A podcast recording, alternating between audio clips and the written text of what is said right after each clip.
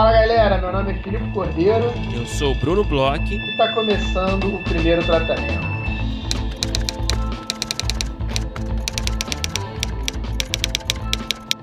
Fala Bruno, tudo bem? Fala Filipe Cordeiro, a voz mais querida do Brasil, tudo bem? Tudo bem, Brunão. É segunda voz mais querida do Brasil, a primeira é de Bruno Bloch e foi uma voz que deve ter gasto bastante nos últimos dias no curso. Finalmente chegou no final o seu curso, não chegou? De, de escrita para não ficção com a Ana Abreu?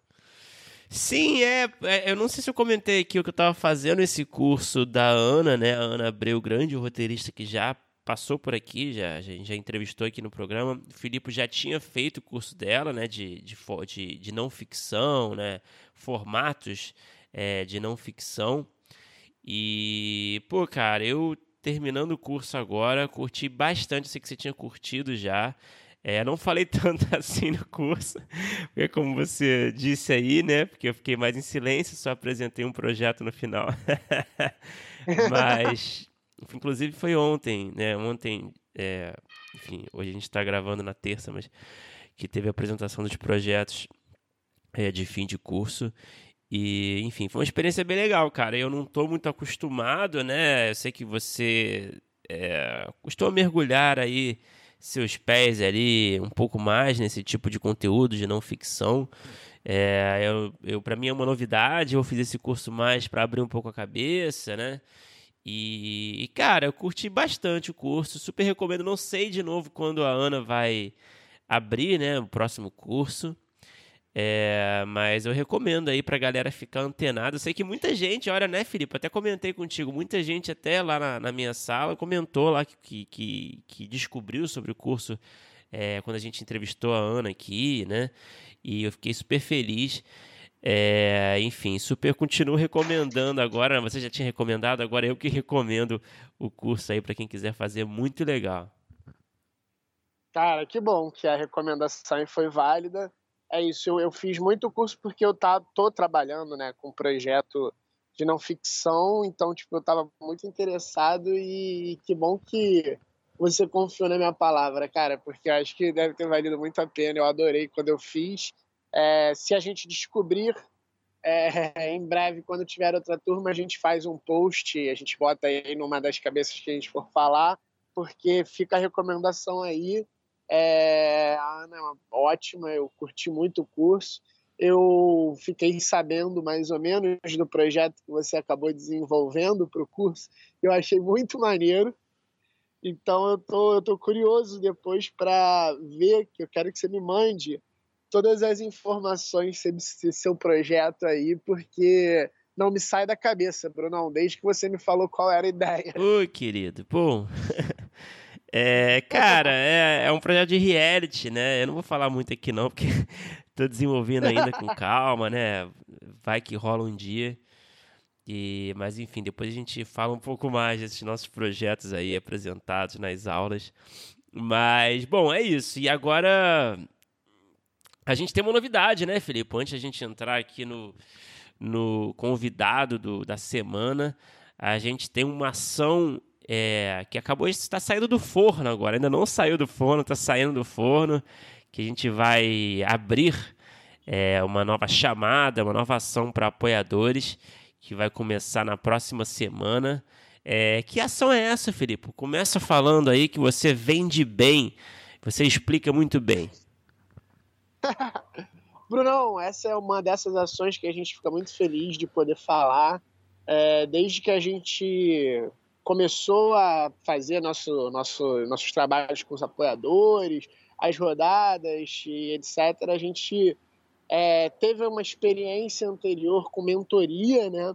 E que foi uma experiência que foi muito válida para todas as partes que participaram. Então uhum. a gente foi uhum. atrás de mais uma mentoria para os nossos apoiadores e a gente foi em excelente. A gente, na verdade, mirou no alto da cadeia e foi conversar com um conhecido nosso que também já passou aqui pelo podcast, o grande Paulo Barata aí, uhum. que tem experiência como executivo na NBC Universal, Globosite, é um dos caras que eu conheço que mais entende de mercado. Eu vi uma palestra dele, eu comentei contigo, né? Eu vi uma palestra dele quando ele conversou sobre mercado na roteiraria, na semana de mercado, e naquele dia ali eu vi que o cara era completamente diferenciado, e o Paulo, como uma pessoa maravilhosa que é, e antenado e com cabeça no mercado, ele sugeriu, em vez de a gente fazer que nem a gente fez da outra vez, uma mentoria individual, é, a gente fazer uma mentoria que ela é quase que uma espécie de um mini laboratório, né? Uhum. É, três projetos, ele pediu projetos assim que ele conheça mais, né? Que ele já tenha tido mais experiência com o trabalho, então ele pediu projetos ou de crime, né? Ou ficção, claro, mas crime ou dramas familiares, porque ele tem toda a expertise de ter trabalhado aí anos no mercado com isso. E, cara, é mais um desses projetos que a gente vai desenvolvendo que vai me dando muito gosto de poder anunciar e ao mesmo tempo uma dorzinha no coração de não poder participar. é, deve ser difícil para você, né? Você sendo um cara que tem muito projeto que eu conheço, muito projeto de crime, né? Muito projeto policial. Você, a gente tem uma regra aqui interna aqui que a gente não não a gente não participa como roteirista das nossas ações que a gente promove aqui no podcast, né? Para não ter um, uma espécie de conflito de interesse. Então, a gente acha mais justo a gente ficar mais nessa parte de, de organização, de produção aqui, nessas ações voltadas para apoiadores, né? E, mas é só para explicar aqui e, e, dar um, informações de datas, né? E, e falar um pouco datas, da logística. Não, diga datas para gente dessa mentoria, que é o seguinte: vai abrir essa chamada para essa mentoria a partir do dia 2 de setembro. É, no dia 2 de setembro, agora já, na, na próxima semana, a gente abre a chamada que vai ficar aberta até o dia 23 de setembro. Então, quem é apoiador das faixas Divino Amor ou A Grande Família, lá no apoia.se barra primeiro tratamento. É, e aí, quem pode. Quem, a, a pergunta que, que vem, né, mais básica: quem é que pode participar? É, dessa, quem pode concorrer a essa mentoria. Então, é, você precisa ser apoiador das faixas A Grande Família ou Divino Amor, lá no apoia.se barra primeiro tratamento, tem todas as informações lá. Você se torna apoiador em uma dessas faixas. E aí, se você é autor, que a gente chama de iniciante, que é, pode, ser, pode ter até um longa ou série já produzida no currículo, e o seu projeto é de série de crime ou de drama familiar, como o Filipe disse, você está super apto a concorrer a essa mentoria. Então, é, a partir do dia 2 de setembro, a gente vai ter uma fichazinha que a gente vai é, deixar disponível para cada uma dessas pessoas que vai participar, que quer concorrer à mentoria, para você preencher lá informações básicas do seu projeto, né, o nome do autor, o gênero, o, uma logline, uma sinopse, informações bem básicas é, para a gente ter essas informações e, e fazer esse, esse filtrozinho final para o Paulo, é, que vai escolher. Né? O Paulo Barata vai escolher três projetos que vão ganhar essa mentoria, que vai acontecer em duas etapas. Na primeira etapa, os autores desses três projetos vão ter uma reunião com o Paulo, né? uma reunião ali coletiva, todos vão conversar ali sobre todos os projetos, é, com calma ali, analisando ali os pontos fortes, pontos fracos, e vai ter uma segunda parte da mentoria que vai consistir em encontros individuais do Paulo é, com o autor ou os autores de cada projeto, cada um desses três projetos. Então, realmente, é como o Felipe falou aí, é quase um, é um mini lab, né? um pocket lab. É, e a gente está animado aqui. O Paulo é ótimo, o Paulo tem muito conhecimento, muita bagagem para oferecer para esses autores. E é sempre bom, né, você levar o seu projeto, é, mostrar o seu projeto para alguém mais experiente no mercado, escutar o feedback para aperfeiçoar o projeto. Então essa vai ser uma chance para você fazer isso. É, e assim, a gente tem tentado, né, Bruno? A gente tem, tem feito algumas ações, né, por conta é, do que a gente tinha conversado lá atrás, que o Apoia-se daria possibilidades da gente fazer algumas outras coisas, então a gente manteve, né, é, o nosso diálogo sempre bem aberto com os nossos ouvintes, em cima de sugestões. E a gente tem feito é, algumas palestras com roteiristas e essas mentorias a gente tem tentado procurar pessoas de mercado, né, Brunão? Uhum. Porque é, a gente tem aqui o podcast, que a gente conversa com muitos, muitos roteiristas, até as mentorias também tem certas pessoas que passaram pelo mercado que também dão entrevista aqui, mas a gente achou interessante, tem achado interessante fazer esse trabalho mais de mentoria, esse trabalho mais de acompanhamento de projeto, né? É, próximo de pessoas que são é, mesmo do mercado, que tem uma experiência de é, compra, venda, produção. Uhum. É, então foge, talvez, como a gente falou aqui, é meio que um mini lab e tal, mas foge um pouco de uma questão mais de, vamos dizer assim, análise de roteiro, mas é mais um olhar em si, assim, dos projetos. Assim como a gente teve a primeira com o Box Brasil, né? A galera, do, principalmente do Prime Box, é, olhou projetos que poderiam é, ter um pouco do perfil do canal para conversar com roteiristas, é, treinar pitching, etc. A gente também traz essa aí, é, uma pessoa que conhece tudo, sabe tudo. Eu acho que são duas frentes né, que a gente vai tentando, como posso dizer, duas frentes que a gente vai tentando ajudar, que a gente vai tentando é, desmistificar aqui no nosso podcast, né? Tanto essa parte, vamos dizer assim, mais técnica, quanto essa parte um pouco mais comercial, um pouco mais de network, porque a gente sabe, a gente tem notado muito nas conversas que a gente tem que são duas partes que são as que mais é, é, incomodam, vamos dizer assim, os roteiristas, né? São as partes que são mais complicadas, é, é, é técnica e mercado. Então, assim, a gente tem tentado é, de todas as formas que a gente consegue fazer projetos aí legais para os nossos ouvintes e eu quero agradecer de novo ao Paulo e agradecer também aos ouvintes apoiadores que só assim que é possível a gente fazer esse tipo de iniciativa com os apoios que a gente tem recebido lá na nossa campanha no Apoia-se. Exatamente, eu reforço aí o, o agradecimento e, e, é isso, a gente está tentando fazer uma ponte aqui, ajudar a construir essa ponte sempre mais concreta aqui entre autores e o mercado. E, e é isso. É, se não ficou muito claro, as informações aqui que a gente passou sobre a ação vai ter tudo nas nossas redes sociais, tudo explicado em detalhes. A gente vai voltar a falar também na próxima semana sobre esse assunto. A gente está aqui anunciando aqui oficialmente, digamos assim, né? Então fique ligado nas nossas redes. É, quem já é apoiador, fique ligado aí no nosso grupo fechado lá no Facebook. A gente também vai trazendo tudo em primeira mão. E é isso. Seguimos aí animados aí que vai ser uma experiência bem legal. É isso, Bruno. Agora vamos falar do nosso episódio de hoje. A gente fez um episódio aí super especial é, com um roteirista, autor, realizador é, super interessante aí, com trabalhos, um trabalho recentíssimo, super premiado, excelente filme aí que está para sair na Netflix. Trabalhou já como diretor, produtor, trabalhou em algumas coisas que eu pessoalmente adoro, gosto bastante, assim, em várias frentes diferentes, inclusive. Conta aí, Brunão, com quem que a gente conversou? A gente conversou com o Matias Mariani, um grande roteirista, produtor, diretor, realizador de diversos trabalhos grandes e, e, e, bacanas. Mais recentemente, como o Filipe falou, teve o Cidade Pássaro, que é uma produção da Netflix original, que já estreou no mundo todo aí e em breve estreará no Brasil que é um filme é, internacional também, por que não, né? Ambientado em São Paulo, mas com pessoas do mundo inteiro. Um drama aí muito interessante com uma história super fresca, super importante. Ele também escreveu, foi, ele também foi o realizador do Pendular. É, também escreveu, fez um filme muito legal, né, Felipe? Muito curioso, chamado A Vida Privada dos Hipopótamos, que é um, um documentário assim super diferentão que a gente adora aqui. E como produtor, tem, pô, tem muito filme aí é, clássica. Tem o Cheiro do Ralo, tem o A Deriva, tem até a série Feras, que a gente gosta bastante aqui.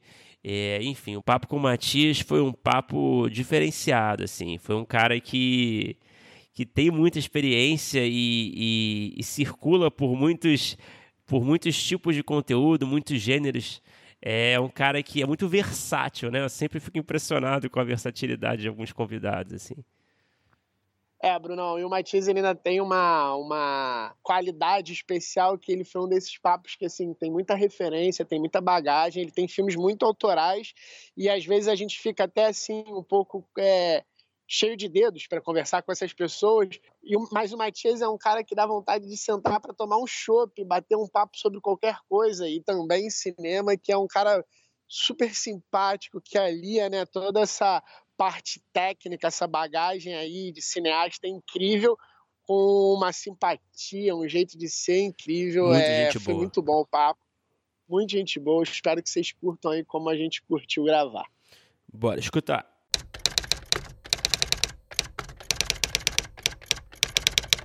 Matias, muito obrigado por falar com a gente. Para começar a conversa, eu queria falar um pouquinho de concepção é, de projetos. Né? É, as suas seus projetos são tão. É, alguns deles, né, pelo menos eu diria que são um pouco atípicos, né? Eu fico vendo, nossa, caramba, que curioso, né? Diferente, é, é super interessante, mas eles têm uma pegada que, que, que sempre me, me, me, desperta uma curiosidade, assim, da onde surgiram essas ideias, sabe? Se você pudesse falar sobre isso um pouco, da onde que costumam vir as suas ideias, geralmente, para os projetos, e também se... O que, que vem primeiro, geralmente? É o tema? É sei lá, é uma cena, às vezes, é um, é um, é um tipo de personagem? O que, que costuma é, dar início aí na quando você está pensando em alguma ideia nova? Então, eu, eu acho o seguinte, eu realmente me interesso, assim, fala a verdade, eu diria que eu tenho um interesse muito amplo, assim, é, é, eu gosto de muita coisa diferente, gosto de muitos filmes diferentes, sou, sou bastante eclético, assim, no meu gosto pelas coisas. E e, é, e, me interessa muito o narrar, assim, o contar histórias, o, o, pessoas que contam histórias, a narrativa da narrativa, esse tipo de, de, assunto, sei lá, desde moleque, assim, sempre me, me pegou. Então, por algum motivo, eu acho que eu vou procurando personagens ou histórias ou situações que se encaixem um pouco nesse, nesse conceito. Acho, acho que é basicamente isso. Assim, eu, é, é, difícil explicar o que, que te atrai, né? Assim, como em qualquer coisa, qualquer ideia, as pessoas, seja o que for, é sempre difícil botar ali no microscópio e saber como que aquilo mexe contigo. Mas a verdade é que, em geral, são esse tipo de histórias que mexem comigo, no, mais comum. Mas acontece, assim, de você estar tá lendo tá lendo algum livro, talvez, ou lendo, sei lá, um algum artigo no jornal e isso te te dá assim um certo frescor de algum assunto que você tem vontade de explorar por um outro ângulo. Acontece de você se inspirar assim em, nesse tipo de conteúdo? Sim, eu sou um anotador em série, assim, eu anoto tudo. Hum. Eu tenho lá, antigamente era um caderninho de papel que eu carregava comigo, hoje em dia é o, é o celular, o computador, um programinha de notas que eu organizo meticulosamente, fico, e qualquer coisa que chama minha atenção minimamente vira uma nota lá. É, então eu sinto que muitas ideias nasceram assim, de uma de ter lido um artigo, ou de ter é, visto um filme, ter anotado uma ideia que eu tive durante o filme, ou alguma coisa assim. E a maioria morre ali também, enfim, nunca, é. nunca sai do, do caderno de notas, mas mas eu sinto que se, se o negócio mexeu mesmo comigo, ele vai voltar. Então eu vou lá, dois, três dias depois, procuro de novo, escrevo mais duas ou três linhas, daí passa um tempo, enfim, a coisa vai meio crescendo desse jeito, é, de uma forma é, incontrolável. Assim, eu, eu tomo muito cuidado para não tornar a, a, concepção de ideias um, um a fazer, sabe? Uma coisa assim de puta, agora eu tenho que desenvolver uma ideia. Agora eu tenho esse comecinho, eu sinto que é, é muito frágil, sabe? Você, você tem que ter uma noção de que você não está fazendo nada. Assim, tem, você tem que se enganar de algum jeito. Não pode parecer trabalho, tá né? só anotando uma parada. É, não pode parecer trabalho, exatamente. Se começa uma coisa, ah, agora é a hora de eu desenvolver uma ideia, para mim, nesse comecinho não funciona funciona zero, assim, sabe? É o contrário, é aí que eu travo de vez. Então, então eu tento fazer uma coisa breve nos buracos do dia, assim, muito mais que uma coisa em si. E daí, evidentemente, quando a coisa começa a crescer, eu falo, não, isso aqui é um, é um filme que eu quero fazer, aquilo entra no, no, na, minha, na minha rotina, assim, mas, mas até lá eu acho que tem um caminho longo, entendeu? E, e a parte, não sei se você concorda comigo, né, se o Felipe concorda, mas eu sinto que é a parte mais divertida do, do processo, geralmente, né, essa primeira ideia que você tem que ainda não tem muitos problemas para resolver, sabe? É, é, exatamente. Porque se você começa a pensar sério sobre a ideia, aí todas elas parecem meio impossíveis, né? Tem é. esse problema.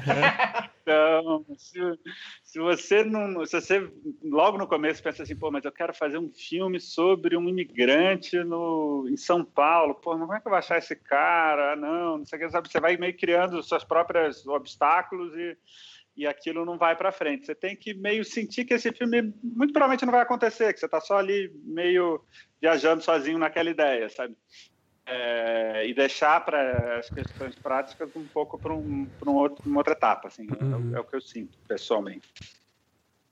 Ô Matias, eu vou pegar um pouco de carona nessa pergunta do Bruno e perguntar, é, começar a perguntar um pouco mais de, de trabalhos específicos. E aí minha curiosidade é, é como é que você pensou para conceber A Vida Privada dos Hipopótamos? É, imagino tá, que tenha partido, é, chegou em você de alguma forma a história né, do, do, do Christopher. E, e, o que eu acho interessante aí é uma, uma coisa que tem um pouco na, na, na sua primeira resposta, é que eu acho que é, dentro do que a gente faz existe toda uma questão da história que a gente vai contar, mas a forma de contar a história. E eu acho que assim no seu trabalho me parece que você tem um cuidado e um pensamento é, bem debruçado em cima de uma forma, de um olhar, de, um, de uma maneira de contar. E me parece que nesse projeto especificamente teve muito disso. Como é que ele surgiu? Como é que foi que você foi, vocês foram pensando é, como contar essa história? Vocês chegaram, por exemplo, no HD, nessas coisas, é, a partir desde o início ou a partir depois que vocês já tinham começado a pensar? Como é que foi? Então, é, é engraçado como as, as, ideias meio se, se entrelaçam assim também. E uma coisa que eu ia falar também é que quando eu, eu começo a desenvolver uma, uma ideia, uma coisa que me ajuda muito é ter duas, assim, ter, ter, ter duas coisas que eu estou fazendo ao mesmo tempo, porque eu sou um cara que, que adora postergar é, coisas, assim, no, no, dia a dia. Então, eu, meio que pulo de uma, de uma ideia para outra, meio sentindo de que eu de que eu estou postergando a outra, mas daí eu desenvolvo aquela, sabe? Eu acho que essa sensação de auto-engano é um negócio que me, que me ajuda muito. E isso tudo para dizer que o Christopher surgiu meio assim. Eu estava desenvolvendo o que virou o Cidade de Pássaro há, há um tempo com a Maíra Biller. E daí a gente, a Maíra, na verdade, sugeriu, falou, cara, dado que a gente está lidando com uma população de nigerianos e de estrangeiros e tal, um lugar onde você tem uma concentração grande de de imigrantes no Brasil, infelizmente, é no sistema carcerário. Em geral, eles estão em, em prisões específicas, separados dos brasileiros, né? É, por uma questão de, de, que não fazem parte de nenhum dos, das grandes facções. É, então, a gente podia, de repente, fazer uma pesquisa lá, de repente, vir alguma coisa para o filme e tal. Então, a ideia surgiu dela nesse, nesse primeiro lugar. A gente entrou num Doc TV na época, num, num edital de Doc TV, ganhamos. E aquilo ficou sendo o meu, acho que o meu e o dela, é, a coisa que a gente postergava pensar no outro filme um pouco. Então a gente ia se dedicando àquilo, pensando, ah, daqui a pouco a gente pensa no, no, no Cidade Passa. E virou uma coisa em si. Né? Em, em, virou um, um Doc TV que chama Ela Sonhou Que Eu Morri. É, e daí, dentro desse, desse processo de fazer o Doc TV, é, a gente teve dois, duas pessoas que a gente meio se apaixonou, assim, que foi muito forte. Foi o Christopher e uma peruana chamada Luz Mercedes. E, e daí, é, com essas duas, né, novamente, a gente criou um novo projeto, pensando, não, tá bom, a gente vai então atrás dessas duas pessoas. É, a gente viajou para o Peru, ficou um tempo lá, é, e lá não, não rendeu muito. As pessoas que disseram que queriam conversar com a gente não, não no final não queria, enfim, teve meio um, uma, uma, uma, frustração lá. E na sequência, normalmente a viagem, a gente foi para os Estados Unidos para encontrar os amigos do Chris. E a gente descobriu o HD, e a gente descobriu todo um outro lado da história dele, e aquilo foi crescendo, crescendo e virou filme, assim. Então, eu diria que tem muito essa, também essa coisa de brotar um assunto do outro, assim. Quando você vai ver, é uma nova coisa, não é, não é exatamente aquilo que você estava pensando, mas é um, é um desdobramento do seu, do seu, da sua ideia original. Assim. Isso eu acho que é bem comum também para mim.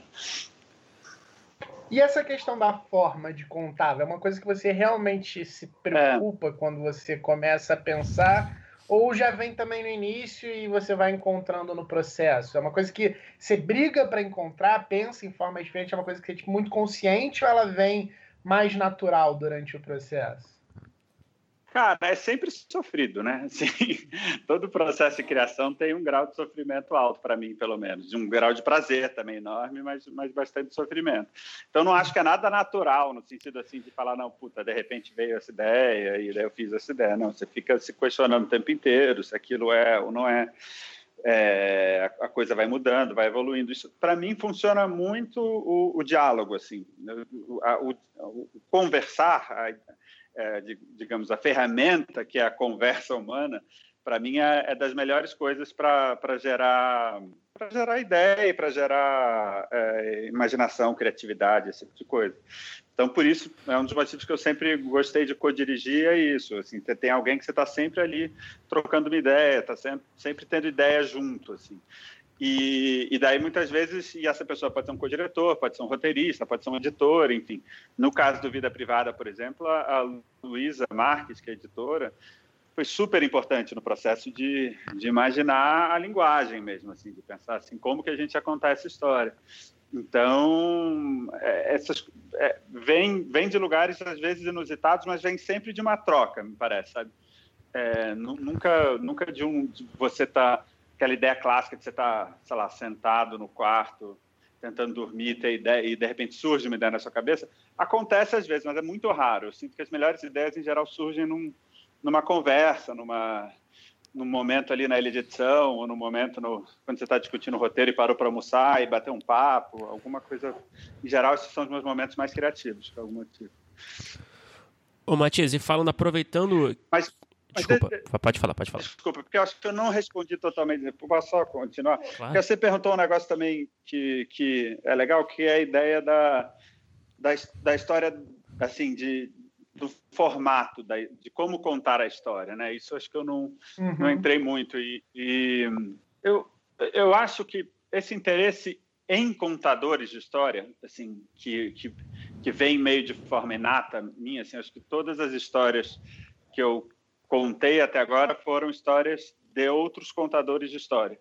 Isso, isso não é nem um pouco é, é, artificial ou pensado, mas acaba que meio vira assim.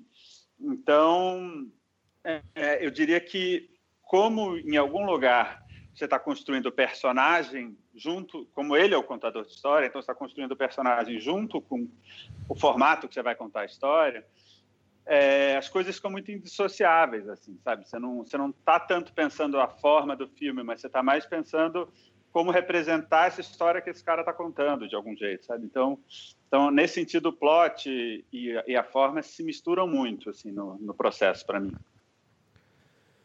Uhum. Diria... Ficou muito confuso. Não, deu... não, não, deu, deu para entender. entender. Ah, tá. E, e, falando assim do processo de desenvolvimento de ficção, né? É, você diria que é, como é que funciona geralmente? Se você puder falar um pouco de detalhes assim das etapas, é, se você costuma seguir etapas que sejam, sejam um pouco mais convencionais é, ou não, é, costuma ser um pouco mais caótico o seu processo. É, quanto tempo mais ou menos assim, se você conseguir é, ter uma, uma noção nesse momento? Assim, há quanto tempo você costuma se dedicar também a cada uma dessas etapas desse processo de desenvolvimento de um trabalho de ficção? É, então, acho que é, só para lidar um pouco com essa distinção também, eu acho que tem muitos documentários que, que não conversam em nada com a ficção, é, enfim, que são realmente outra coisa, outro bicho. Mas, é, mas esses documentários não me interessam nem um pouco, assim. Tudo, tudo que me interessa do documentário é, é muito misturado com ficção, assim. Uhum. Então, eu diria que o desenvolvimento das duas coisas, para mim, é muito parecido, assim. Não tem, não tem uma distinção tão clara, assim. Eu, eu não tenho a menor relação com o cinema VRT ou, nenhum, ou nenhuma dessas coisas digamos, que levam o documentário para um lugar de verdade objetiva ou alguma coisa assim. Então, eu me sinto desenvolvendo uma ficção. Quando eu estava desenvolvendo vida privada, quando, quando eu estava desenvolvendo, assim, enquanto método mesmo, né, enquanto metodologia. E, e, falando um pouco desses processos, cara, é, sim, eu acho que como muitos deles dependem de editais e de e, e, desse jeito de fazer cinema que a gente costumava fazer aqui no Brasil e que tem, terminou nos últimos no, último semestre.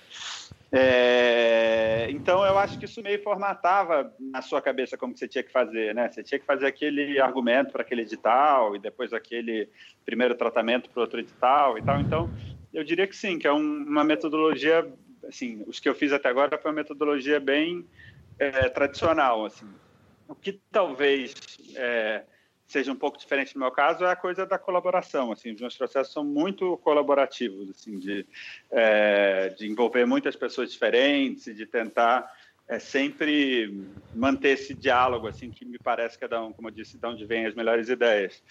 Então, é, eu, eu, eu meio tenho uma tendência inata a um formato que é pouco comum no cinema, é mais, é mais comum na, na TV e tal, de, de um clima meio de sala de roteiro, de ter várias pessoas juntas conversando e, e tendo ideia e tal. Isso é uma coisa que, em geral, eu curto, bem mais do que ficar sentado na frente do, do computador aquela tela branca que eu morro de medo, tendo que ter alguma ideia. É, falando de colaboração, né, que você é, é, já trouxe esse assunto aqui, Matias, eu queria tirar uma curiosidade também. Você que trabalha com tantos, tantos parceiros diferentes, né, dependendo do projeto, seja no, no roteiro, seja na direção, é, você costuma escolher parceiros que pensam parecido com você? Ou você prefere talvez optar por parceiros que, que pensem diferente, que talvez levem é, a visão do projeto para outro lugar? Cara, eu, eu, eu acho. É, eu, eu, acho que tem um grau de empatia que você precisa ter. Assim. Eu, eu sou uma pessoa essencialmente, pô, por mais seja difícil talvez acreditar, eu, eu sou muito tímido. Eu assim sou uma pessoa que cresceu muito tímido e, e tenho essa característica da minha personalidade. Lidei com isso hoje em dia não é tão visível.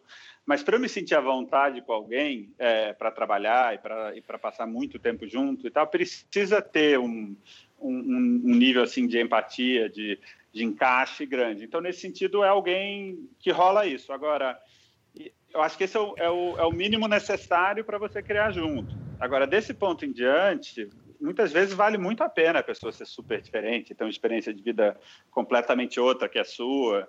Muitas vezes é isso que você procura, porque é o, é o que, é, é, é, o que você não tem, é, é o tipo de, de, de, de, experiência de vida que você não teve que você precisa para o seu filme. Então, então você consegue isso trabalhando com pessoas muito diferentes de você. É, mas eu acho que tem que ser assim, tem uma característica que eu acho que todo mundo tem que ter, que é paciência e, e assim, uma vontade de, de, de não também achar que você vai sair com o roteiro pronto no, no, no sabe, no, em um mês de trabalho, sabe? Isso eu acho que, que é bem essencial, você encontrar pessoas que, que entram um pouco no seu ritmo também, que no meu caso é bem lento, então, então em algum lugar acho que isso é importante. Então vou aproveitar e tentar conectar as últimas respostas que você deu, que você falou que lá atrás, quando você estava é, fazendo a vida privada dos hipopótamos, já existia o um embrião do Cidade Pássaro, pelo menos. Você já uhum. é, conversava sobre a ideia de, de fazer esse filme sobre imigrante, né? Imagino que já pensando em São Paulo. E você falou dessa questão co colaborativa. E assim, é, é um filme que ele tem é, em créditos muitos roteiristas. É um filme que eu imagino que, que tenha sido talvez mais do que outros que você trabalhou com colaboração, muito importante a colaboração, porque tem toda essa questão da imigração, são falados em várias línguas, é, tratam de, de algumas realidades diferentes que se encontram nessa cidade. Então, imagino que tenha sido um, um caminho longo, pelo que também você falou agora há pouco tempo, e, e, muito diferente do, do, do, que a gente costuma ver, né? Porque, assim, é um filme que é, ele tem uma identidade, mas, ao mesmo tempo, ele tem uma pluralidade muito grande. Então eu queria saber mais ou menos como é que foi esse, esse processo todo, quando que as pessoas começaram a entrar, a partir do momento que você começou a querer ver é, começou a querer trabalhar essa ideia do início? Eu imagino que, que tinha pouca gente. E como é que as pessoas foram entrando ao longo do, do processo? Como é que foi trabalhar com tanta gente? Claro, claro. Cara, não foi uma coisa que eu imaginei que seria assim de saída, assim. Mas no final, assim, com o filme pronto, eu, eu reparei que eu não, não me vejo trabalhando de nenhuma outra forma que nem que não essa no futuro, assim. E eu eu saquei isso muito fazendo as entrevistas, é, é, enfim, falando com jornalistas, e tal, e principalmente os jornalistas brasileiros lá em, lá em Berlim eles ficavam muito bolados com esse fato de ter tanto roteirista, assim. Eles, eles perguntavam muito isso e ficavam falando, cara, é, mas, mas isso não, não, dilui você enquanto autor? É, como é que você se coloca enquanto autor com tantos roteiristas? Esse, esse tipo de coisa. E, assim, primeiro que eu não tenho muita paciência para teoria de autor, então não, não, não é muito a minha praia. Já não é há muito tempo, enfim, não, não é por aí que eu vejo cinema. Mas depois que, que tem uma certa noção de que se você, se você trabalha com muita gente, você vai, em algum lugar, aguar um pouco a sua visão. E, e isso não é de jeito nenhum a minha experiência. Mas, mas foi não intencional total. No começo, o que aconteceu foi que eu, eu, tinha esse desejo de fazer um filme, isso desde que eu me formei na, na faculdade, que eu estudei em Nova York, morei lá e tive essa experiência de ser estrangeiro durante cinco anos da minha vida. E eu queria fazer algo sobre isso, ao mesmo tempo eu queria que fosse algo que acontecesse em São Paulo, porque naquele momento eu tava, eu tive muita saudade de São Paulo e eu tive muito assim uma quando eu voltava assim de férias e tal de ficar olhando a cidade pensando, cacete, tem tanta coisa interessante aqui para mostrar que que eu sinto que ainda não foi mostrada decentemente assim. Então, essa ideia me acompanha há muito tempo, mas em determinado momento eu chamei a Maíra, a gente desenvolveu um primeiro argumento e a gente teve essa, essa ideia que foi, bem, tá bom, estrangeiro, então vamos, vamos procurar novas comunidades que estão se formando em São Paulo de estrangeiros. Qual, é, qual seria é, a, a, da qual viria esse personagem? E daí a gente fez uma pesquisa, a Maíra é antropóloga também, e tocou muito essa pesquisa, e a gente achou essa comunidade Ibo, que estava naquele momento crescendo bastante no, no centro de São Paulo, e, e resolvemos, que acho que é uma ideia muito boa, de dar aula de português durante seis meses, num centro cultural do lado do meio do, do QG deles, ali, ali perto. Então, nossos, nossos alunos eram todos ibos e a gente gerou um convívio, assim, de duas vezes por semana estar com essas pessoas. E e as relações foram se criando, você foi entendendo de onde elas vêm, como elas vêm em São Paulo e tal. E com isso a gente depois ganhou um edital de desenvolvimento e viajamos para a Nigéria para fazer o lado de pesquisa de lá. É, esse roteiro durou muito tempo para ser feito, mas ele tinha lá um, uma forma final que em um determinado momento eu achei que, que precisava ser bastante modificada, assim, pela acho que um pouco pela evolução das discussões é, de como de como você vê a identidade de um, de um indivíduo, esse tipo de coisa. Assim, eu senti que, que eu precisava, é, que o que eu queria contar estava mais numa discussão da individualidade dos personagens do que num gênero específico. Era um filme que, se aquele filme fosse filmado, seria muito mais um filme de gênero, um filme meio policial, assim, num, num outro lugar. E, e daí eu e a Júlia, que é, que é minha esposa, a gente mexeu nesse roteiro e chegamos num, num novo tratamento. É, e daí, nesse novo esqueleto, ficou muito claro, muito evidente assim as lacunas que ele tinha de conhecimento, sabe? Que tipo de, de coisa que a gente precisaria para dar vida ao roteiro, assim, sabe? Para experiências que eu não tinha, que ela não tinha, que, que enfim, que não eram experiências é, é, que a gente tinha acesso. É, então a gente chamou pessoas específicas que a gente sentiu que dariam essa essa contribuição, que foram super importantes, assim, foram muito foram essenciais para o filme que virou, assim, que é a Francine Barbosa, que é uma puta roteirista que é, a Chica Nadu, que é uma roteirista Ibo, que eu conheci, é, fiz uma pesquisa, enfim, achava muito importante ter um olhar Ibo para o filme. É, e ela tem um filme lindo chamado Before Boy, B de, de quer dizer, seria é, de garoto, acho que em português. É, e, e daí ela, eu chamei ela para contribuir também. Ela veio para São Paulo, ficou um mês aqui e tal. E a outra coisa era essa pira do Ikena, né? Assim, que, que para quem não viu o filme, o filme ele, ele se passa muito dentro da cabeça dessa dessa pessoa que é o Ikena, que é um matemático e que tem uma pira de controle das leis da probabilidade. E aí, nesse sentido, tinha uma, uma, pessoa que era um amigo novo meu, assim, que é um cara que dirigiu um filme que eu adoro, que chama Proxy Reverso, que é o Roberto Inter. Ele dirigiu junto com o Guilherme Peters. E, e daí eu chamei ele, e ele é físico. E ele tem. Eu, eu tenho muito interesse por ciência, mas ele é um cara que realmente gastou, sei lá, cinco anos da vida dele estudando isso. Então, eu mostrei o roteiro para ele, ele deu várias ideias, inclusive na, na, na estrutura e tal. Então, esse, essa reta final foi meio sala de roteiro nesse sentido. Tinha a Chica, tinha a Francine, tinha o Roberto, e a gente ficava ali pirando e, e, e, pensando situações. E, sei lá, tem muitas cenas que a Francine pensou, assim, a cena inteira praticamente, e estão lá colocadas porque faziam sentido dentro de uma estrutura que vinha de muito antes, entendeu? Então, é, eu acho que acho que em algum lugar é, é, tentar gerar essa estrutura criativa porosa que, que, que as coisas encaixam ali dentro, sabe? Acho que isso que é o, o papel um pouco é, desse tipo de processo mais colaborativo de roteiro. É, você precisa de alguém que está liderando isso de algum jeito ou, ou que está, né, enfim, é, gerando as condições para que aquilo aconteça mas é, é, muito importante se abrir esses, esses buracos para que as contribuições das pessoas entrem. Assim, acho que isso, isso foi muito o meu processo, é, o meu papel nesse, nesse, nessa reta final. Assim. Ô, Matias, em relação à construção de personagem, né? Esse é sempre um assunto aqui que a gente tenta trazer nas conversas aqui no podcast, né? É, como é que é o seu raciocínio, geralmente? Claro que esse processo desse filme, né, ele é, ele é muito específico, né? Você imagina que vocês tenham se apoiado bastante é, em experiências, né, desses imigrantes, enfim, todo mundo que conversou com vocês. Mas é, quando vocês estavam ali escrevendo o roteiro ali, é, quanto que você quanto que você sente assim que você precisa saber sobre o, por exemplo, o protagonista do filme?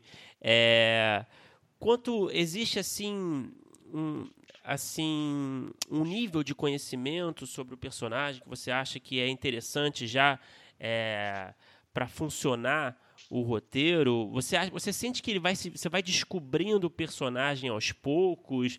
Como é que você pensa assim a construção de personagem geralmente?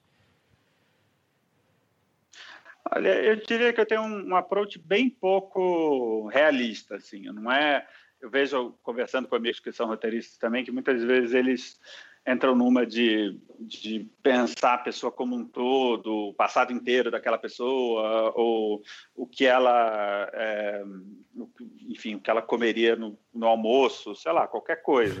Eu, eu não entro, isso não é muito a minha pira, assim, não é, não é criar um ser humano do zero, assim, é, é, eu penso muito mais em função da história, assim, em, em, o que, qual, o que, que aquela pessoa significa para aquela história, como que, como que ela, é, como, quais são as características dela. Claro, eu faço assim um, muitas vezes faço trabalho de, de, pensar o passado, de pensar como foi a vida, criar situações.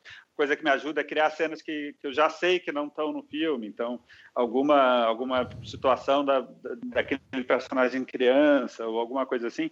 Mas isso são só suportes, são só apoios, assim.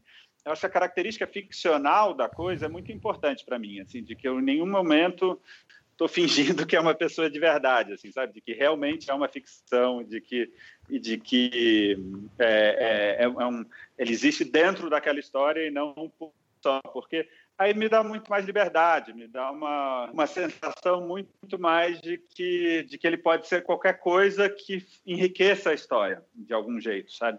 É, então essa essa é muito mais a que me interessa é, do que eu acho que vem um pouco disso assim de, de, ter uma relação com com o documentário mais cinema verité de muito ojeriza assim não é não é minha praia mesmo. Então não não é não é um como tivesse como se estivesse pesquisando uma pessoa. É, é realmente é uma, é uma, criação assim um processo de, de criação mais do que qualquer outra coisa E é engraçado que no, no Cidade Pássaro, especificamente, per, os personagens principais, né? O personagem principal e o irmão, é, eles têm bastante backstory, é contado de uma forma muito sutil, né? É, uhum. A gente tem uma personagem que é muito forte no filme que sequer aparece, que é a mãe deles. E aí você falando que uhum. você pensa assim, muito parece assim vendo o filme, engraçado você falar isso, que você tinha toda a grande biografia da infância desses jovens, desde é, de que nasceram até o, o, o Ikena vir para o Brasil. É, e vendo o filme dá muita impressão disso, dá a impressão que é, tudo foi muito construído. É, é eu acho que até aquelas estão é. complementando aqui. Ah. Tem muitos, muitos trechos daquelas aquelas histórias que eles contam, né? Aquela coisa cultural que eles ouviam da família. Isso eu acho que dá muito essa impressão também, né? É, eu gosto, assim, só, só para deixar claro, eu gosto muito de pesquisar. Assim, eu, eu, eu, eu sou muito voraz no consumo de, de, mídias e, sei lá, por exemplo, eu decidi que eles iam ser músicos, eu fiquei ouvindo High Life durante dois anos inteiros, entendo tudo, de quais são os, os, cantores que eu gosto, que eu não gosto, como é que seria essa banda. Essas piras, assim, de ficar imaginando, eu eu, eu acho legal. E, por exemplo, religião, Ivo, Odinani, também é outra coisa, que eu consumi livros e livros e livros. Mas daí o que brota dessas coisas são ideias, assim, ah, e se tiver uma cena desse jeito? E se a música for essa? Ou e se... Muito mais isso do que uma planilha ou, enfim, ou, ou qualquer outra coisa, um documento no qual eu tenha toda essa, essa vida deles traçada. Em algum lugar eu, eu sinto que eu, eu, eles vão ganhando uma concretude para mim, é uma concretude que eu não vou em nenhum momento elaborar de uma forma é, realmente externa a mim, entendeu? Porque eu sinto que se eu colocar num papel que o, o Ikena foi para Londres é, com, sei lá, 16 anos e fez isso isso, isso em Londres, aquilo vai me engessar de um jeito que as outras ideias podem não não caber nisso e eu vou ficar pego nesse papel que eu coloquei todas essas informações muito mais do que nas novas ideias. Então, eu prefiro que isso exista dentro da minha cabeça. Isso é uma coisa que vários roteiristas que, que trabalham comigo já falaram. Assim, de alguma hora eles chegam e falam: tá bom, agora vamos fazer aqui um diagrama de quando que o Ikena foi para Londres ou quando que ele chegou no Brasil, só para as datas acertarem e tal. Eu falo, não, cara, eu não quero esse jeito Se eu fizer isso, eu vou, vou, eu vou secar, assim, eu preciso criar meio do nada. E se não está muito certinho, tudo bem também, entendeu? Eu acredito no poder de é, é, falar um termo em inglês meio bobo, mas que, que eu não, não, encontro em português, que é o suspension of disbelief. Assim, que se você conta uma história bem, as pessoas vão entrar e não vão ficar pensando se, em 79, se ele chegou em 79 ou 78 na cidadezinha no interior de não sei onde, entendeu? É, eu acho que a força assim do, do jorro narrativo tem que ser forte o suficiente para fazer com que a pessoa pare de prestar atenção nisso, porque se ela está prestando atenção é porque ela não entrou no filme, assim, é, é o que eu sinto pessoalmente.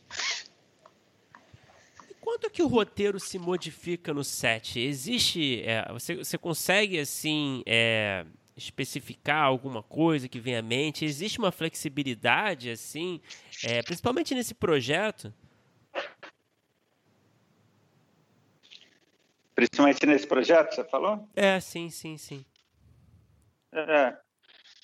Cara, eu, eu sou muito ligado à, à, à pré-produção, assim, no de que eu sou muito ligado em, em, em num processo bem sistematizado que vai até a filmagem. Na filmagem eu estou executando aquilo que eu que, que, que, com que eu cheguei ali na filmagem. Então eu não diria que o set é um lugar muito de, de criação para mim, assim no sentido de eu decupo com muita antecedência, eu, eu ensaio, eu faço uma série de coisas que para me dar essa segurança de, estar tá no set é, para executar a minha visão, muito mais do que para criar a minha visão ali. É, mas dito isso, tam, também outra coisa que, sei lá, minha mulher que também é diretora, o que ela tem, por exemplo, é que ela escreve, a gente, no caso do Vendular, por exemplo, a gente escreveu o roteiro juntos, e aí ela ensaia com os atores e aquilo muda totalmente, e, e tem que ver o que cabe na boca do ator, o que não cabe, e ela reescreve o roteiro depois dos ensaios. Eu não tenho muito essa, essa assim, eu, eu reescrevo o que não funcionou no ensaio, assim, muitas vezes. Então, se, principalmente porque o ator achou uma coisa, achou que aquela cena o cara não faria isso. No caso do Olsi Queijo, a gente teve muito isso, assim, do, do Olsi ler o roteiro ainda antes do ensaio e falar, cara, eu não acho que ele faria isso. Ah, legal, então o que, que você acha que ele faria? Aí surge uma ideia mais legal ainda, e, enfim, e a coisa, a coisa vem daí. É, então isso eu mudo, mas eu, eu não tenho essa coisa meio de casavetes, assim, de, de que tudo tem que passar por um determinado filtro do, do ator para ganhar uma naturalidade, sabe? Uhum. Eu gosto de roteiro mesmo, eu gosto do, de escrever e de, de ver aquelas palavras, claro, o, um ator bom é, e, uma, eu trabalhei com muitos muito talentosos, eles conseguem fazer aquilo adquirir muitas vezes uma dimensão que você não, não nunca imaginou, é, que você nem era por isso que você escreveu aquele diálogo, aquela frase naquele momento mas mas eu acho que são situações pontuais não é não é o filme inteiro que é assim Ô Matias, você é, encarna um pouco a Santíssima Trindade, vamos dizer assim. Você produz, dirige, escreve. E aí minha pergunta é do é assim do produtor em relação aos roteiristas. E aí é uma pergunta um pouco dupla. Como é que é a sua relação com é, o roteirista, Matias? Você, quando você pensa em produção, quando você está antes desenvolvendo uma ideia, vem muito a sua bagagem de produtor? E como é que é a sua relação com os outros roteiristas? Você acha importante ter uma noção, é, talvez não só superficial de produção, para já desenvolver ideia, para escrever, quando você começa a trocar com os roteiristas é, de, de projetos que você é, não vai nem dirigir nem, nem escrever junto, que você vai ser só produtor. Você, como produtor, acha importante ter uma troca é, com um certo nível de entendimento dos roteiristas? Olha, é, eu, eu produzo há muito tempo, né? Eu produzo há 16 anos. E essa sempre foi a minha profissão mesmo. Assim, foi, é o que eu faço de 9 a 5, digamos assim, é o meu trabalho. Então, a produção tem um lugar muito, muito central mesmo, é onde eu me sinto mais, que eu sei mais sobre, que eu sou mais confiante, tudo isso. Isso tem lados bons e lados ruins. Eu diria que é, que é bom porque, realmente, quando eu estou escrevendo, é, eu, eu a, a, a, na verdade, vou falar uma característica que é, que é, justamente as duas coisas ao mesmo tempo. Que é que quando eu estou escrevendo, por exemplo, muitas vezes a ideia está num germe assim, mínimo e eu já sei que aquilo não vai funcionar de e aquilo sai pela janela e eu nunca mais penso naquele assunto. Por isso até que eu acho que o que eu falei lá numa das primeiras respostas é importante para mim não não não dar concretude para as ideias no começo, assim, porque senão entra o produtor e corta aquilo e, e já disse que não vai funcionar ou enfim ou, ou alguma coisa assim. É, mas como ao mesmo tempo como eu tenho essa noção de produção muito muito embutida dentro de mim é, eu sinto que, eu, que às vezes é legal eu colaborar com um roteirista, sejam eles é, em filmes que eu estou fazendo, filmes que eu estou só produzindo, que não necessariamente tenham essa pegada, sabe? Porque isso já está em mim. Então, como eu vou estar tá lendo todas as versões, eu vou estar tá, é, adquirindo esse diálogo, às vezes uma sem noçãozice que vem assim, de uma pessoa que não faz a menor ideia de como fazer aquilo, às vezes é super interessante, porque pode ser que não seja exatamente aquilo que vai rolar, mas dá para rolar alguma outra coisa, né? As ideias dão em ideias também, né? Elas não são só coisas em si. Então, eu acho que nesse sentido foi... É, eu, eu não, não acho que um bom roteirista tem que ter uma puta noção de produção. Acho que é, a noção de produção, acho que ela é, é bem importante para o diretor, assim, o tempo inteiro. Mas se esse diretor está trabalhando com um roteirista, eu acho que esse roteirista pode não necessariamente ter uma uma formação nesse lugar.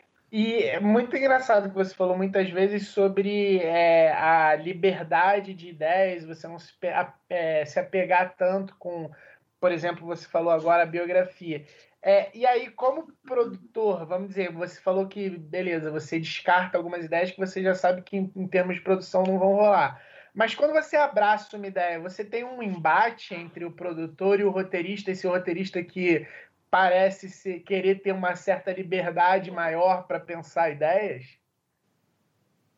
Não, eu diria, eu diria que eu, eu, assim, o produtor, ele, ele me, ser um produtor me dá muita segurança para escrever, é, no sentido assim, de que se eu estou escrevendo e eu estou olhando no papel na minha frente, aquilo está fazendo sentido, eu acho que realmente faz sentido enquanto produção, entendeu? Uhum. Eu acho que é, é, harmônico nesse lugar, não é tanto um é, boicotando o outro, digamos, é mais uma, uma noção mesmo de, de que, mais de que me dá uma segurança de poder é. escrever coisas que eu é, é, exatamente. Assim, então, nesse lugar eu não vejo tanto, tanto uma, um problema, eu vejo uma qualidade.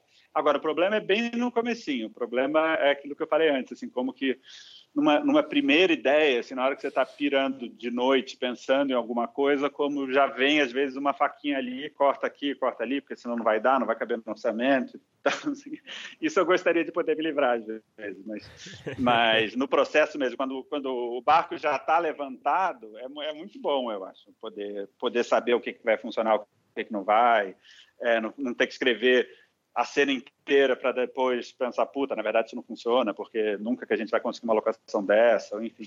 Então, eu não, isso eu acho bom, a princípio. Ô Matias, aproveitando aqui, vou até fazer uma pergunta também para a entidade produtor. É, como é que você enxerga o futuro, né? Claro que a gente tem as questões políticas que estão uma desgraça também, enfim. Mas, assim, falando mais especificamente do, dessas, do, das questões de Covid, né, desse futuro muito incerto para todos nós e também, claro, no audiovisual, como é que você enxerga o futuro das produções audiovisuais nesse contexto? Você, por exemplo, nas suas ideias, nas ideias que você produz, que você desenvolve, você já está tentando talvez adaptar esses projetos para essa nova realidade, de alguma forma, numa produção mais enxuta? É, como é que você está enxergando esse panorama? É, eu, eu, eu, acho que o podcast de vocês é muito legal, em parte também porque ele, ele é sempre eu sinto um clima de incentivar as pessoas a fazer o audiovisual. E eu fico com medo de agora ser pessimista pra caralho. e, e, enfim, mas eu tô, eu tô, eu tô super, tô, tô bem desmotivado, assim, enquanto meu lado produtor, porque e não é o Covid, né? É, o, é, é basicamente a, a do governo Bolsonaro sistemática de liquidação da, da cultura brasileira. Então, acho que isso é um negócio muito sério e, e, ele conseguiu desmontar em muito pouco tempo coisas que demoraram décadas para serem levantadas por governos, tanto de esquerda quanto de direita, de FHC, a, a Dilma, enfim, e com todos os, os, arranjos regionais também, prefeitos e governadores, foi muita gente trabalhando para levantar uma coisa que ele desmontou é, com uma violência assim enorme. Então, eu não, eu estou um pouco estupefato no momento, assim, eu não, eu não indo ainda entender para onde que essa coisa vai. É, eu, eu, acho que, evidentemente, que a gente vai achar um caminho, porque eu acho que o cinema sempre existiu, com apoio, sem apoio, as histórias vão ser contadas, enfim, não é que o cinema vai desaparecer. Mas é, o cenário, eu estou bem pessimista no geral, e eu estou, assim, tentando ter ideias, sim, que, que se encaixem nessa nova realidade. Eu acho que uma coisa importante é se olhar muito para fora, olhar muito para as ideias de coprodução, é, eu, meu filme, né, o, o Cidade Pássaro já foi uma coprodução Brasil, Inglaterra e França, então tentar aumentar esse tipo de colaboração, é, porque acho que realmente vai, vai passar muito tempo até a gente conseguir ter o, o grau de, de, de, produção mesmo que a gente tinha anos é, pré-Bolsonaro. Mas você perguntou mais em relação ao Covid, né? Assim, de, em relação às ideias em relação ao Covid, né? Você quer que eu responda mais isso? É, você falou um pouco disso também, mas fica à vontade. É, eu, eu diria que assim, eu tô, tenho uma ideia nova que eu estou desenvolvendo que foi pensada bem nesse lugar, assim, de como é como filmar com poucos atores, como filmar com uma equipe pequena e como gerar situações no qual você pode até ter muitos atores, mas poucas interações entre os núcleos também. Então, isso é uma coisa que, que, eu, que eu me interessa, ficar quebrando a cabeça para imaginar possíveis é, soluções. Acredito que isso, assim, é, é, é, temporário, não no sentido de que amanhã vai ser diferente, mas acho que dentro de dois, três anos é bem provável que a gente esteja numa situação muito próxima, né? Enfim, evidentemente que não igual, mas de filmagem, de processo de filmagem bem parecido com o que a gente estava antes. Então, eu pelo menos estou contando com isso. Ô, Matias, a gente, a gente sempre faz as mesmas perguntas para todo mundo que passa por aqui no final, tá? Então, chegamos a esse momento aqui, é o nosso bloco final. Então, vamos lá. É, qual é o tá. melhor roteiro que você já escreveu, na sua opinião? Pode ser qualquer formato, pode ser ter sido produzido, pode estar na gaveta, vale tudo. Caralho, deixa eu pensar então, peraí. O melhor roteiro que eu já escrevi. É... é... eu acho que é o melhor roteiro que eu já escrevi, eu acho que é o do Cidade de Pássaro, é... porque é o, né, enfim, enquanto filme de ficção é, do, do, porte que ele tem e tal, é o único que eu que eu levei até o final. Então, eu acho que, que tem que ser, um... ele tem uma a qualidade de estar tá concretizado na tela. Então, eu diria que é o melhor nesse momento. Essa gestação durou quanto a gestação desse, desse, desse roteiro aí? Cara, uns sete anos, assim, se você pensar. É, teve idas e vindas, mas no final foi uns sete anos. Foi tempo pra cacete. Caralho. E qual foi o pior roteiro que você já escreveu? Novamente, vale tudo também. Porra, na faculdade eu escrevi muita coisa ruim, cara. Escrevi muita, muita coisa ruim. É, e tem que, tem que escrever, né? Para tirar da frente, assim, as ideias ruins, para depois chegar nas boas. Mas eu lembro que eu escrevi, logo saindo da faculdade, um longa para uma cliente que era sobre ciganos em Nova York. Eu não entendia nada de ciganos, não entendia nada de Nova York, enfim, ficou horrível. ficou muito ruim. E Matias, qual é o. Aí pode ser filme, pode ser série, pode ser nacional, pode ser estrangeira, que você assistiu e você pensou, putz, eu queria ter escrito isso, eu queria ter tido essa ideia. É, eu diria que a série que me pegou mais, assim, e que realmente me deu essa sensação ultimamente, foi o Homecoming da Amazon. Tanto a primeira quanto a segunda temporada, eu achei as duas muito incríveis, assim, e, e tem umas soluções formais, assim, de, de enquadramento, de, de, de, como o enquadramento reflete a história, né, assim, que, que eu achei bem, bem foda mesmo. Acho que eu diria que essa é a série que eu gostaria de ter feito em algum lugar. E de cinema? Cinema. Pô, cinema é tanta coisa. é, deixa eu pensar. Um que eu tenha visto. Ah, recentemente eu vi um filme que, assim, eu nunca faria no sentido de que não tem a ver comigo. É, sei lá, acho que eu ficaria meio inibido de, de, de ideia tão maluca assim, mas eu fiquei tão maravilhado com o filme, que é um filme antigo, é o Existence, do, do Cronenberg. Mas a capacidade criativa dele de inventar esse universo com, com é, plugs na, na coluna e, e, armas que viram animais e não sei o que, cara, eu fiquei fascinado assim com o filme. Eu vi, sei lá, faz uns dois, três meses atrás. Eu nunca tinha, tinha visto outros dele, mas não esse. Então eu, eu, adoraria ser capaz de fazer um filme assim. Eu não, não acho que eu sou, mas eu adoraria. É, eu nunca vi também, tô até anotando aqui, porque curioso. Você nunca viu? Pô, não, é nunca vi esse. Incrível, incrível. É engraçado, porque ele já prevê um pouco as coisas. Já prevê? É um filme não vou falar a data porque eu não lembro exatamente, mas ele já prevê toda uma questão de, de virtualidade, assim, de relação com o virtual, com o videogame, esse tipo de coisa que ele constrói de um jeito muito contemporâneo, assim, é, é assustador. E, e essa coisa do body horror que ele tem, né, assim, de fazer você ficar com meio nojo e apreensão quase do seu próprio corpo, assim, que eu, eu acho muito incrível. E Matias, perfeito. Para terminar, qual é o projeto que você tem, o roteiro que você tem escrito, enfim, desenvolvido, alguma ideia talvez que esteja ali é, na fila que você ainda não conseguiu realizar, mas que tá, que é um projeto especial para você, que você sonha em vê-la realizado algum dia nas telas? Olha, eu estou nesse momento terminando o primeiro tratamento de um roteiro, que eu espero ser meu segundo filme é, meu, meu, segundo longa de ficção. é, que chama Uma Pequena Morte e é sobre um telepata envelhecido, assim, com, sei lá, uns 50 anos, assim, e sobre como ele, apesar de ser um telepata, nunca fez nada com o poder dele, é meio um loser, né?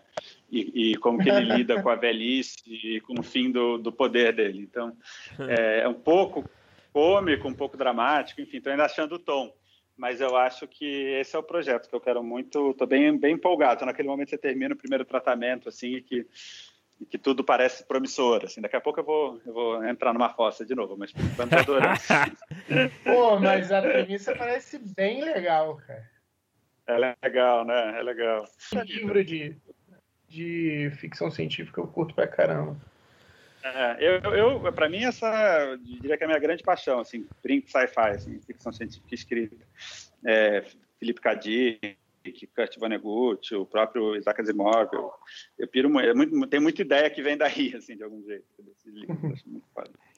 Eu li só, só há pouco tempo, acho que ano passado, só Neuromancer, por exemplo.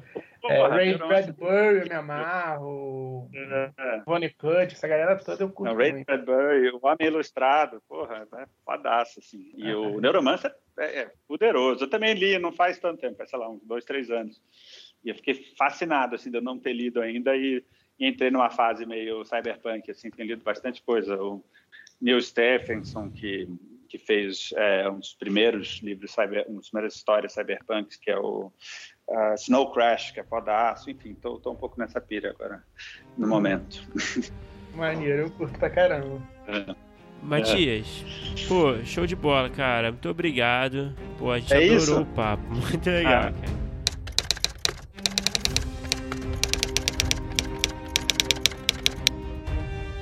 Opa! Chegou até aqui?